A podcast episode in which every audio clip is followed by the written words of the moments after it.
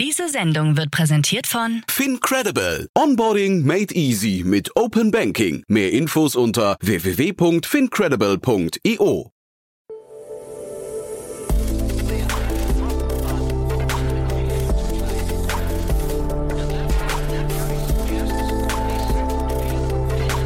Startup Insider Daily. Investments und Exits. Herzlich willkommen zu Startup Insider Daily und herzlich willkommen im Jahr 2023. Mein Name ist Jan Thomas und ihr hört das Format Investments und Exits. Heute mit Stefan Jacquemot von TS Ventures. Ein sehr cooles Gespräch wartet auf euch. Wir haben, ja, ich möchte gar nicht zu viel verraten. Wir haben über Neujahrsvorsätze gesprochen, aber natürlich vor dem Hintergrund spannender Finanzierungsrunden oder auch andere Ereignisse, die vielleicht nicht ganz so ja, äh, positiv sind. Aber es ist auf jeden Fall ein sehr, sehr cooles Gespräch. Deswegen lange Rede, kurzer Sinn. Hier kommt jetzt Stefan Jacquemot von TS Ventures. Werbung. Hi, hier ist Nina, Content Managerin bei Startup Insider. Suchst du deine nächste große berufliche Herausforderung? Dann melde dich bei uns. Wir suchen aktiv nach neuen Teammitgliedern, die Startup Insider zum führenden Informationsmedium der deutschsprachigen Startup-Szene machen wollen. Aktuell suchen wir Sales Manager, Customer Success Manager, Finanzmanager sowie Werkstudenten in den Bereichen Sales, Product und Content. Aber auch wenn keine passende Stelle dabei ist, melde dich trotzdem bei uns. Wir suchen immer nach leidenschaftlichen Menschen, die mit Startup Insider Großes bewegen wollen. Also, um mehr zu erfahren und dich zu bewerben, geh jetzt ganz einfach auf startupinsider.de/slash insider. Startup Insider Daily. Investments und Exits. Sehr schön, ja, dann freue ich mich. Stefan Jacquemot ist hier als quasi als erster Gast in diesem Jahr. Hallo Stefan. Ja, hallo Jan, ich fühle mich sehr geehrt, als erster Gast hier zu sein. Ja, frohes, frohes Neues. Neues. genau. Wünsche ich dir auch, Stefan. Und äh, anhand der Themen muss ich sagen, ich hoffe, du hast nicht zu sehr gelumpt, denn man hat so das Gefühl, Bewegung und äh, kein Alkohol ist angesagt, ne? Äh, genau, also ich habe mich bei der Auswahl der Themen ein bisschen an Neujahrsvorsätze orientiert. Ja, genau. Und kein Alkohol mitgebracht. Von daher sehr schön. Ja, aber vielleicht bevor wir einsteigen, ein paar Sätze nochmal zu euch. Ne? TS Ventures, äh, die meisten kenne ich mittlerweile, aber vielleicht ein Kurzprofil, ein Kurzabriss nochmal, oder? Ja, also sehr gerne. Äh, TS Ventures ist das äh, private Anlagevehikel von Tim Schumacher und mir. Äh, wir sind ein klassisches Angel-Vehikel, ist auch nur unser Geld, äh, keine Angel-Gruppe, sondern nur wir beide und wir investieren zwischen 200 und 700.000 Euro initial in Startups in der bis Series A-Phase, ähm, machen vor allem SaaS-Themen äh, sehr intensiv, äh, haben 30 Beteiligungen in Deutschland, Europa und in den USA und äh, sind immer wieder auf der Suche natürlich nach neuen Beteiligungen. Ähm, haben gerade noch im letzten Jahr, äh, Ende des Jahres, noch eine schöne Beteiligung gemacht, die wir hoffentlich bald announcen können und sind immer wieder auf der Suche nach neuen, neuen guten Teams. Mhm. Das letzte Thema von euch, was wir besprochen haben, war, glaube ich, Surf, ne? Das ist korrekt. Das haben wir auch im letzten Jahr gemacht aus Paris. Hat sich auch im letzten Jahr gut entwickelt. Ähm, da kommt jetzt aber erstmal keine Finanzierungsrunde hoffentlich. ja. Und äh, heute die Brücke, vielleicht, wir haben ja neulich schon mal gesprochen, äh, vielleicht, du bist passionierter Radfahrer, ne? deswegen äh, hast du dich wahrscheinlich heute gefreut. Wir hatten neulich schon mal gesprochen über Canyon, glaube ich, ne? Äh, das ist richtig. Wir haben schon mal in, vor ein paar Wochen über Canyon Bikes aus Koblenz äh, gesprochen. Und äh, ja, die Nachricht des Tages ist, dass der Kinderfahrradhersteller Woom eine zweistellige Millionen-Investment gesichert hat mit einem zuletzt jetzt auch Hongkonger Investor. Und da sind auch berühmte Deutsche investiert. Aber vielleicht ein bisschen der Reihe nach. Also, was macht die Firma? Die Firma stellt, äh, wie schon gesagt, Kinderfahrräder im eher höherpreisigen Segment her. Das sind Fahrräder, die richten sich da Altersgruppe, sage ich mal, zwei bis 14 Jahre.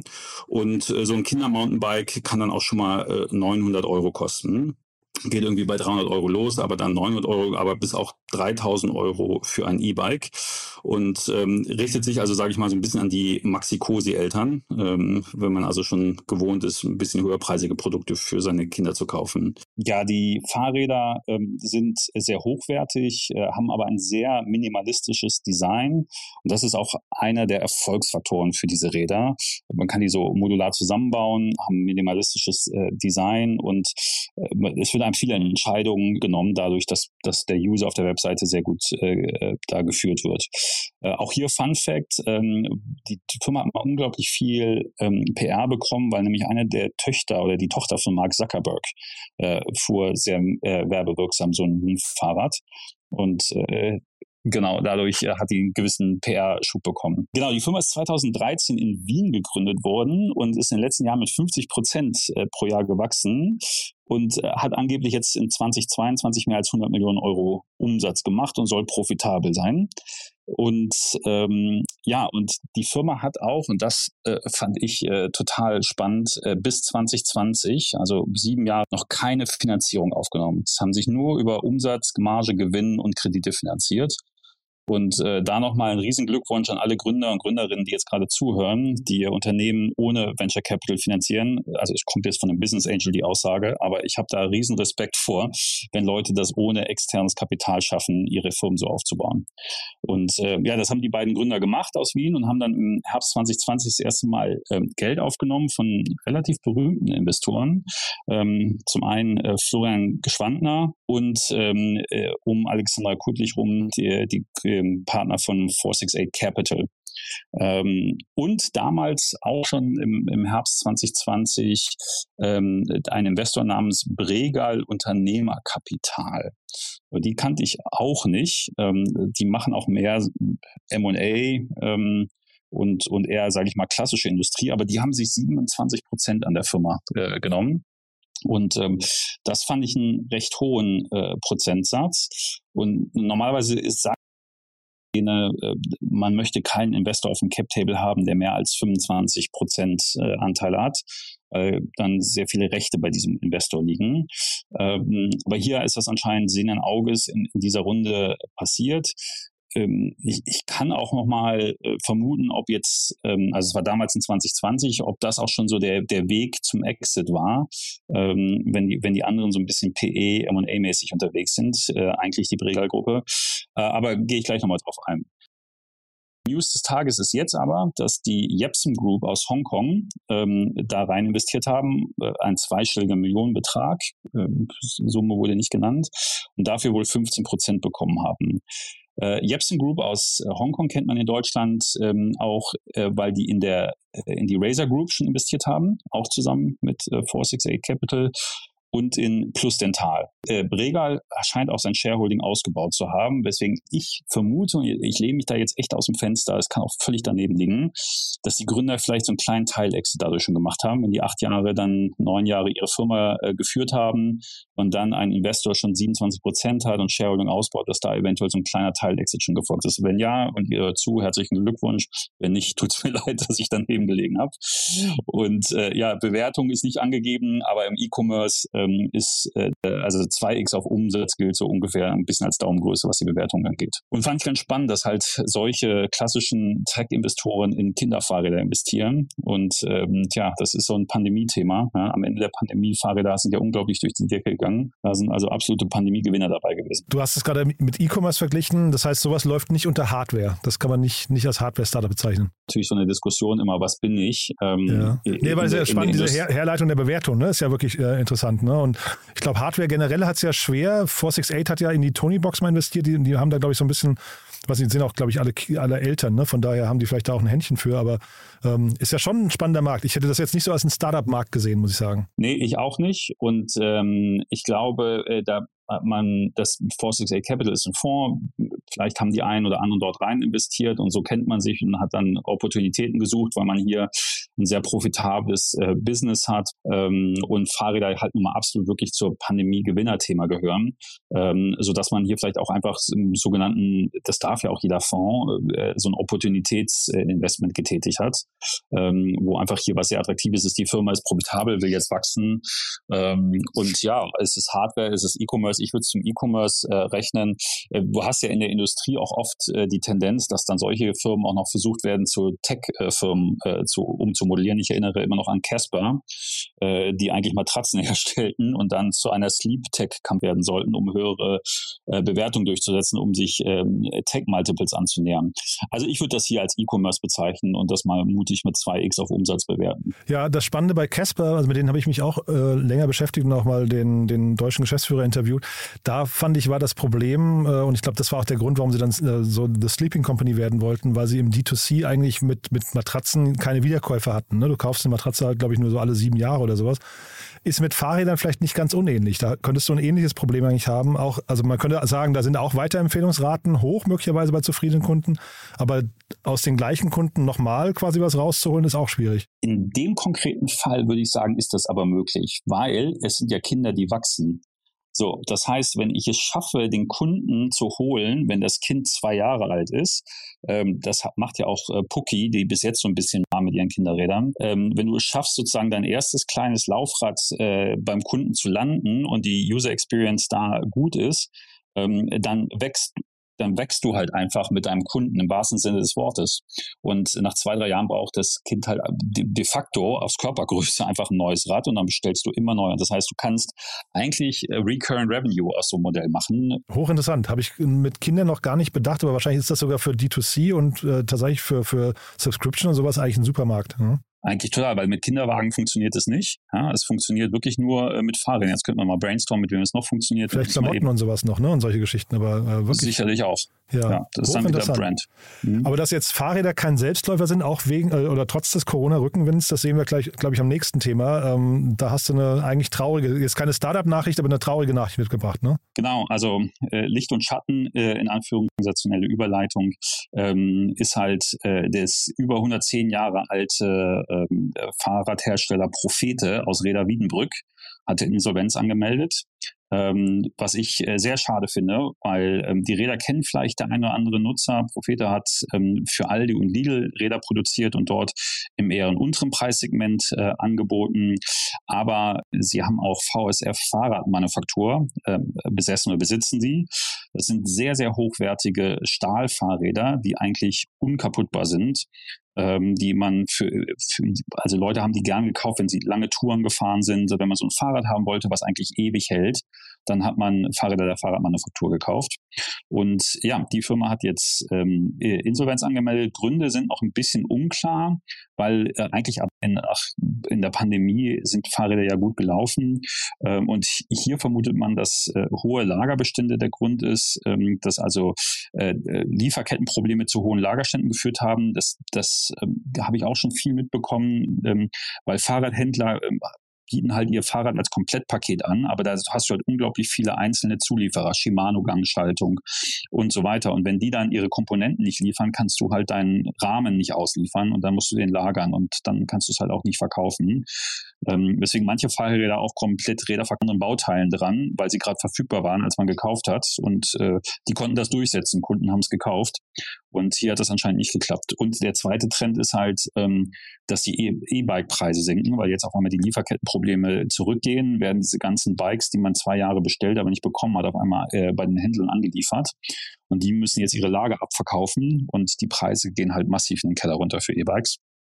Und da hat, hat die Firma wohl sehr drunter gelitten. Naja, und jetzt gibt es ein Bieterverfahren. Also wer sich berufen fühlt, ähm, die Firma zu kaufen, ist hiermit aufgerufen. Die Firma ist äh, profitabel äh, angeblich. Und äh, zurzeit kann man da wohl sehr günstig Fahrräder auch kaufen, also auch für die Endkonsumenten. Äh, wenn man, glaube ich, auf Garantieansprüche verzichtet, da bin ich jetzt aber nicht ganz sicher, ähm, kann man halt da sehr günstig gerade sehr hochwertige Fahrräder kaufen, also von Fahrradmanufakturvereinen. Ich kannte die nicht, aber die sind wirklich schon relativ groß. Ne? Ich habe von über 700 Mitarbeitern gelesen. Das ist ja auch echt, echt ein Wort, muss man sagen.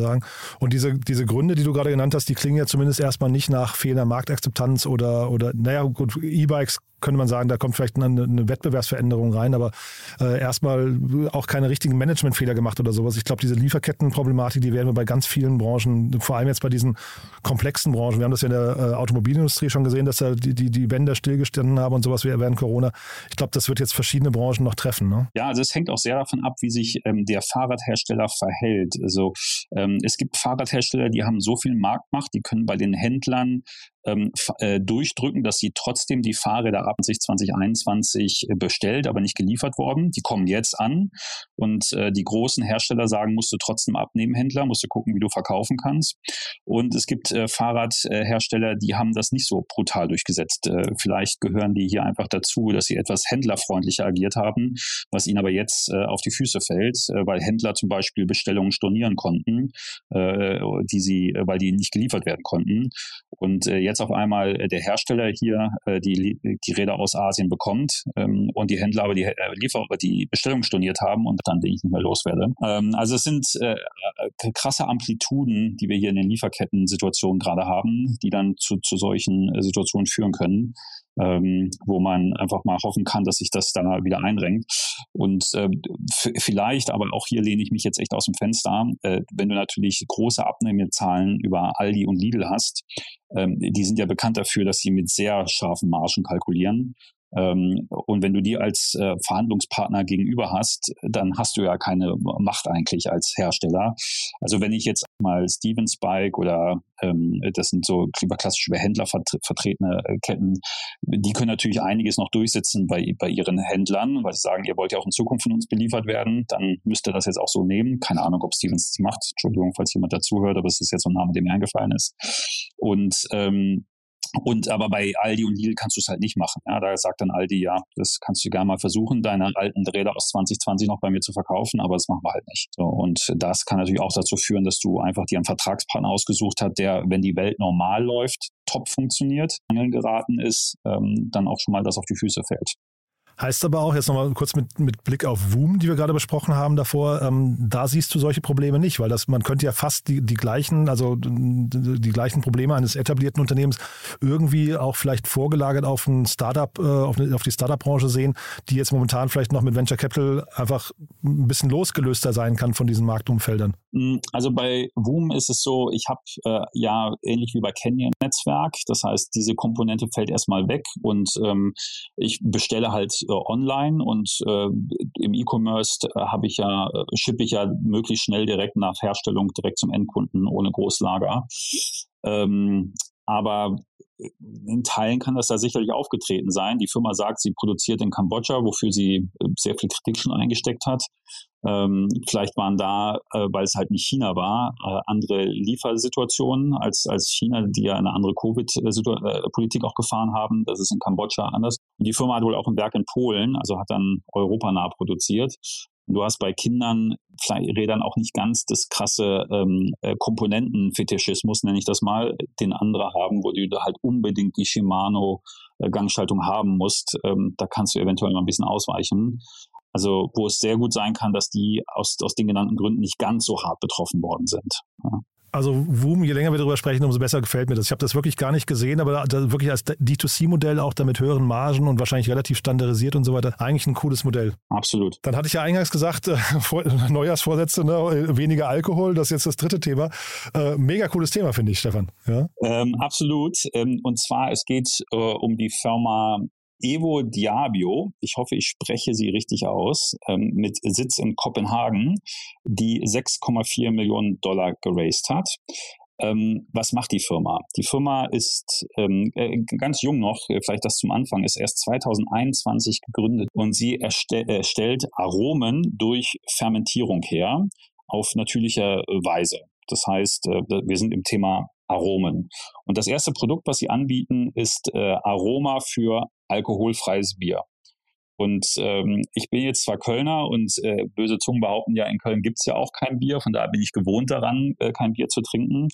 Ähm, aber ich habe mich ähm, in den letzten ein, zwei Jahren ähm, mich mal an das alkoholfreie Bier herangetastet und bin ein Fan von alkoholfreiem Bier geworden, äh, weil ich finde, dass der Geschmack grundsätzlich da immer besser geworden ist. Ähm, ist jetzt noch nicht so richtig wie richtiges Bier, aber es ist schon deutlich besser geworden. Ich trinke es wirklich gerne.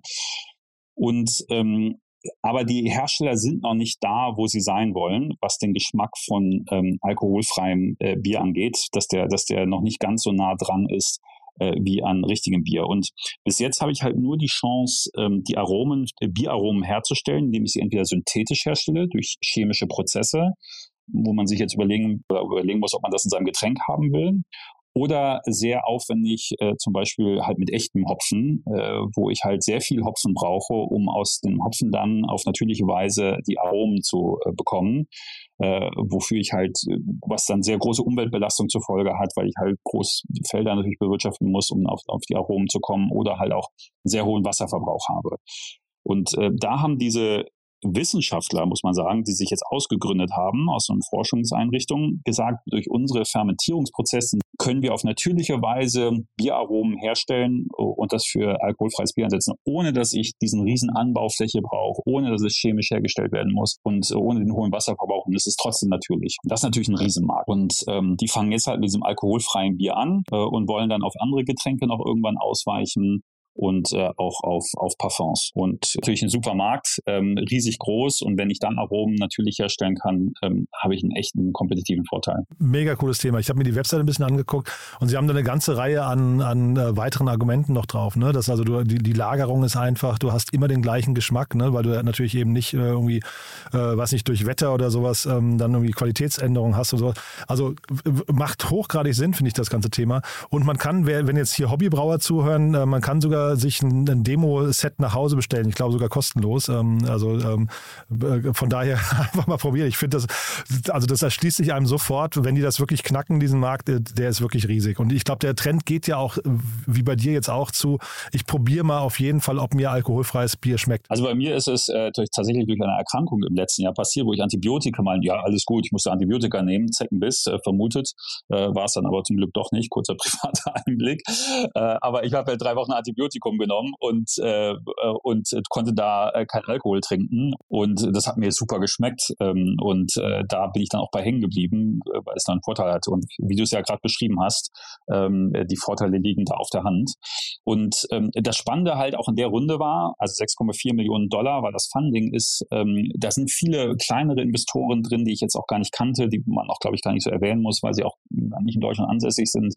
Aber ein großer ähm, oder der größte Investor der Runde Runde ist wohl die äh, Simrise AG aus Holzminden. Liegt so im Dreieck Bielefeld, Hannover, Kassel. Da mittendrin von diesem Dreieck liegt Holzminden äh, in Niedersachsen. Und ähm, der, dieser, diese Firma, die kannte ich auch nicht, ist einer der größten Hersteller äh, für Geruchs- und Geschmacksstoffe, macht 3,8 Milliarden Euro Umsatz und ähm, Laut Aussage der Firma benutzt jeder von uns deren Produkte mindestens 20 bis 30 Mal am Tag. okay, krass. Ja. Also ich schon auch sehr, sehr krass finde. Und ähm, Muss ich daher mal durchzählen, ja, wo das überall sein könnte, krass. Ja, Seife, Parfum, äh, wer weiß, was du in der Nahrungsmittel äh, aufnimmst, aber da sind das die Stoffe. Und äh, die Firma ist wohl ein strategischer Investor. Also wenn du so einen Investor mit reinnimmst, der halt das Produkt ja auch, also die selber ja auch ähm, Gerüche herstellen, ähm, wenn die sich beteiligen, ist klassischer strategischer Investor. Und äh, die, der, die Firma ist aber sehr gesund. Also ist in den letzten fünf Jahren um 40 ähm, und ähm, auch in der Krise nur 20 Prozent verloren ähm, und ist damit auch äh, gut durch die Krise gekommen. Und das fand ich ganz spannend, dass hier also äh, so ein deutscher Investor in dieses äh, dänische Start Startup investiert äh, mit, mit dem Thema. Ich schaue mir die hier gerade an äh, auf Wikipedia. Über 10.000 Mitarbeiter, das ist ja wirklich enorm und davon fast 2.000 im Bereich Forschung und Entwicklung. Also großartiges Unternehmen, finde ich. Ne? Also jetzt, man kann jetzt von dem Produkt halten, was man möchte, weiß nicht, Geschmacksverstärker und sowas sind natürlich immer so ein Thema, aber ähm, zumindest ich habe mal einen Parfümeur besucht irgendwann, der hat einen Vortrag gehalten und die Margen im Parfümbereich, die sind so krass. Ähm, da kann, glaube ich, kein anderes äh, FMCG-Produkt mithalten. Also von daher ist das wahrscheinlich hier vom, vom, ähm, vom Markt, in dem sie sich bewegen vom, vom Geschäftsmodell großartig. Ja. Ja, und du hast natürlich auch die Umweltkomponente. Ja? Also du kannst halt irgendwann, wenn die Menschen weiter äh, äh, konsumieren, Lebensmittel konsumieren, Parfums konsumieren, äh, das äh, kannst du nicht mehr alles anbauen, die Stoffe, um, um da vernünftig äh, die Gerüche zu, her zu extrahieren, Lavendel et al. Und, ähm, und da ist natürlich so künstlich, aber trotzdem natürlich, also durch Fermat, Fermat auf natürlichem Weg hergestellte Aromen ist natürlich eine riesen bahnbrechende äh, Erfindung, sage ich mal die das Wachstum sichert in so einer Branche. Mega cool. Aber das könnte auch schon ein Exit-Kanal sein dann für die, ne? Das, äh, so einen Strategen so reinzunehmen in so einer frühen, frühen Phase, das, das klingt fast so ein bisschen so, ne? Also man ist ja immer ähm, als Gründer äh, im, im, Zwiespalt, nehme ich einen strategischen Investor rein, ja, nein, und wenn ja, wann, am Anfang oder erst später, wenn es Richtung Exit geht. Und die reine Lehre sagt ja immer, strategische Investoren nicht reinnehmen. Ähm, aber äh, wie immer gibt es Ausnahmen zur reinen Lehre. Und äh, hier kann es der Fall sein, ähm, dass das äh, sehr früh sehr viel Sinn macht, weil die Gründer, und das gehört ja auch äh, immer in der Gründerwelt dazu, wenn die Gründer sehr wissenschaftlich ähm, vorgeprägt sind, ist dann doch manchmal schwerfällt, äh, dann betriebswirtschaftlich zu denken. Und dann kann hier vielleicht auch ein schneller Exit abgegeben habe, äh, das absolut beste Ergebnis für die Gründer sein. Ich finde äh, bemerkenswert daran, wenn ich das noch sagen darf, dass so eine Simrise so früh so ein Unternehmen entdeckt. Also das muss, ist, ist ja auch jetzt nicht gerade selbstverständlich, ne? dass man so ein ganz junges Gründungsteam äh, in, in der ersten Finanzierungsrunde quasi auf dem Schirm hat. Ich glaube, was hier einer der Gründer war, ist, dass das äh, Team sich einem Accelerator-Programm oder Inkubator-Programm in Kopenhagen angeschlossen hat, die so ein bisschen auf äh, solche Themen ähm, fokussiert sind. Dann habe ich das natürlich ähm, leichter als so eine Simrise AG, wenn ich solche Programme monitore und immer mal wieder gucke, wer da aufpoppt. Ähm, und ich empfehle ja auch immer Gründerinnen und Gründer, wenn sie sehr unerfahren sind, äh, sich auch solchen Accelerator-Programmen auch anzuschließen, äh, immer gut auszuwählen, weil man da dann doch das Handwerk äh, schon ähm, gelernt, Netzwerke aufbaut, Kontakte zu solchen Unternehmen oder Investoren aufbaut äh, das kann dann also schon durchaus sehr viel Sinn machen. Ähm, ich bin ja auch noch in der äh, tätig und äh, nicht also nur Investor. Und da hilft es, da merken wir das ja auch, dass gerade in solchen Accelerator-Programmen, wenn wir die mit Unternehmen zusammenbringen, die Startups da einen riesen Mehrwert durch äh, da haben und äh, da helfen, äh, dass die Unternehmen den äh, Feedback zu ihren Produkten geben. Und ähm, genau, und hier ist es wahrscheinlich ähnlich so ein, so ein Kontakt äh, her, hergestellt worden. Ja, Founders Foundation haben wir hier auch schon öfters besprochen, ne? Ostwestfalen-Lippe, ne? wenn ich richtig, ähm, also auch ein super Einzugsgebiet von riesengroßen Unternehmen äh, aus Deutschland.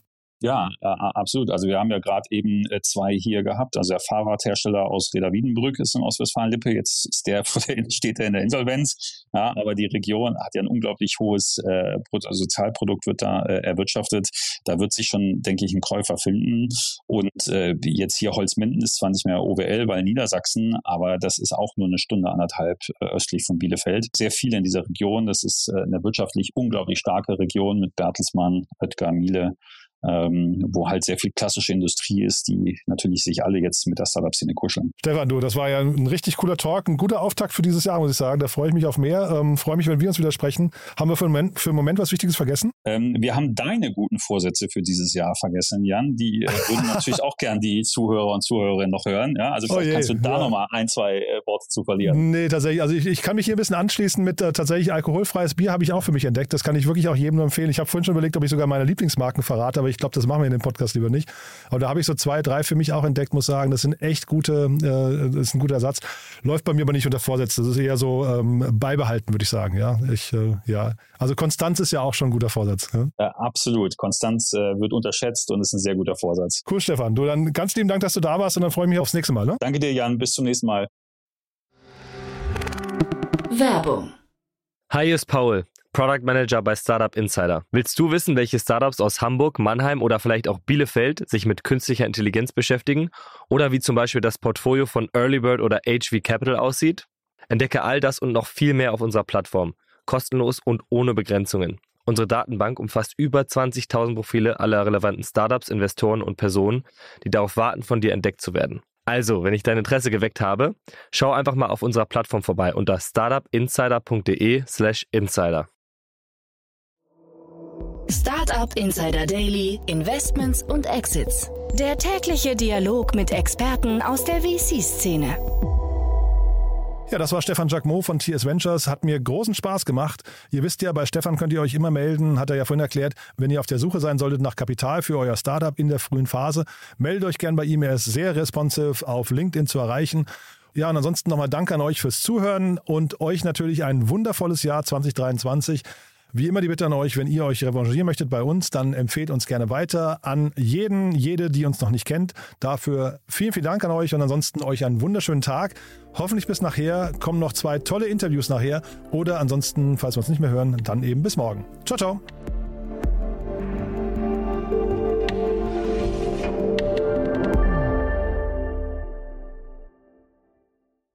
Diese Sendung wurde präsentiert von Fincredible. Onboarding made easy mit Open Banking. Mehr Infos unter www.fincredible.io.